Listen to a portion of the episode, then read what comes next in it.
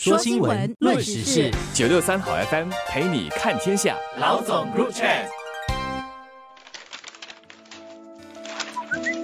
你好，我是罗文燕，华文媒体集团营运总编辑。你好，我是吴欣迪，联合早报总编辑。新加坡食品局四月八号第一次发布了新加坡食品报告和数据，其中一个有意思的发现是，新加坡农场和本地生产的食品在疫情期间增加了。农场数目从疫情前，也就是二零一九年的两百二十一家，增加了两成，在去年达到两百六十家。生产的食品总值在这段期间则增加了百分之十三，达到一点八五亿新元。推动本地农产食品增加的原因，相信有好几个。一个是新加坡整体人口在疫情期间因为非居民减少而下降，一些生鲜产品的进口量因而减少了，而本地的农产品业者也抓紧机遇发展业务，增加了本地的产量。另外，农产数目在这两年内攀升，相信也是因为政府的措施推动所得出的一个成果。在二零一九年，新加坡政府为食品供应定下了“三十三十”的愿景，也就是要在二零三零年或之前，让本地生产的农产品可以满足本地人口三成的营养需求。为了达到这个愿景，政府推出了鼓励本地农产品业发展的措施，寻求创新科技和技术，将本地的农产业推动为生产力高、可持续发展的一个领域，也促使在这两年内出现了不少新式的城市农场、垂直农场。场以及海面浮动农场，农业曾经被看成是一个人力密集、需要大量土地资源的产业，并不适合在新加坡发展。但是因为科技的创新和进步，即使土地面积非常有限的新加坡，现在不只要重新鼓励农业的发展，甚至开始高度的重视农业这个产业了。实际上，我们可以看到，发展自身的农业，确保自己能够生产一定程度的农产品来应付国内的需求，已经是被提到关于国家食品安全，直接关系到国家生死存亡的这个高度了。作为一个小国，我们不可能完全的做到自给自足，但还是应该尽力。因为过去两年的亲身经历告诉我们，因为疫情、因为战争、因为海运航道如苏伊士运河的意外。食品的供应链都可能中断，所以除了开脱新的食品供应来源之外，让我们的食品供应能够更多元化之外，我们也必须加强和提高我们自己生产食品的能力。上个星期食品局的报告让我们看到新加坡在这方面所取得的进展，并让我们看到要达到文彦刚才所提到的“三十三十”的愿景是完全可以做得到的。虽然本地生产的农产品在这两年内增加了，但目前也只占我国总食品需求的百分之十，因此距离刚才所提到的新加坡为食品供应所定下的“三十三十”愿景目标仍有一段距离。本地农场主要生产鸡蛋、蔬菜和海鲜，其中成绩最好的应该是鸡蛋。本地的鸡蛋生产量稳步增加，从二零一九年的大约五亿两千八百万个，增加到去年的大约六亿四千三百万个，目前已经可以满足本地三三。成的鸡蛋需求了，而本地生产的蔬菜则只能满足大约百分之四点三的需求，海鲜则是百分之八左右，而且本地。蔬菜和海鲜的产量其实还没有回到疫情前的水平。虽然在疫情期间，当蔬菜和海鲜进口量受到全球供应链和疫情的干扰，而在本地中断或受到影响的时候，本地消费者对于本土的蔬菜和海鲜的需求有明显的增加。这股强劲需求很可惜的是没有持续下去。因此，下来我们如果要推动本地蔬菜和海鲜量增加的话，一方面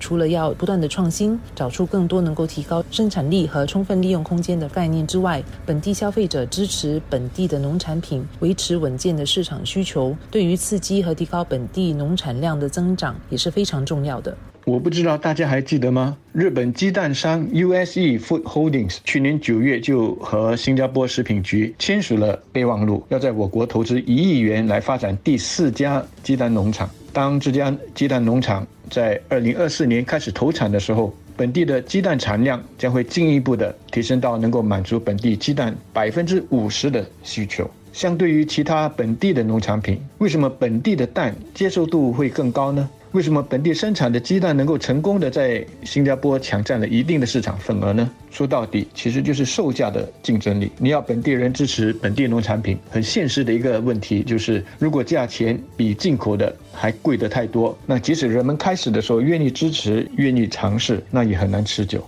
而要让本地生产的农产品有竞争力，就得很好的结合资金、科技。还有创新的概念。其实早报这几年也一直都很在突出的报道我们本地公司如何利用科技，以现代化的方法来种菜、养螃蟹、养鱼、养虾等等，从而大大的提高了他们的产量。城市农业真的已经不再是靠人力活了，而是越来越依赖科技和创新。另一方面，我们也注意到一些餐馆也开始跟一些本地的渔场还是农场来合作，采用和推销他们的农产品。你如果去这样子的餐馆，他们的主厨或者是经理或者是侍应生会来跟你介绍他们的海鲜是新加坡哪一个养殖场供应的，有什么特色；他们的菜呢又是哪一家本地农场供应的。这其实会是一个双赢的局面，而且也有助于把本地的农产品推广给本地消费者。希望这样子的合作模式能够进一步的推广开来。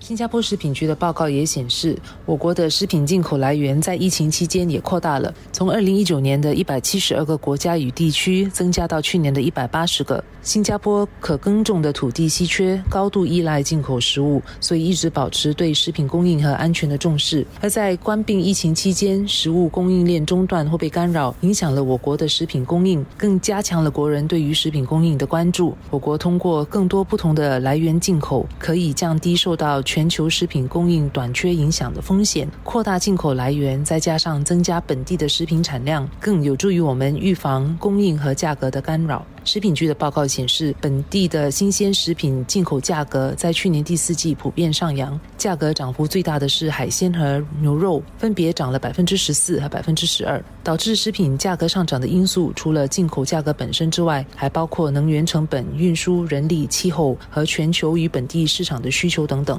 下来，在全球能源、运输和人力成本普遍上涨的环境里，我想进口食品价格下来仍会继续面对上涨的压力。而而如果我国没有那么多元的进口来源的话，恐怕这个价格的涨幅压力会更大。政府和供应商做了他们该做的，把食品来源多元化。那么从消费者的角度来说，我们也应该扮演我们自己的角色，那就是对这些新来源的食品保持一种开放的态度，给他们一个机会试一试、尝一尝。举个例子，我自己就听过一些人，他只坚持吃某一国所产的米。你想，如果绝大多数的新加坡人保持这样的一种态度的话，当这个国家所产的米因为种种原因而出现供应链中断的时候，即使我们现在的米的来源已经非常的多元化，那还是可能会出现问题的。而我所说的开放的态度是指什么呢？就是要大家不妨的试一试自己所不熟悉的来源地的这个产品。有时候是第一次，可能口感或者是味道等等都不太习惯，但是不要就此放弃，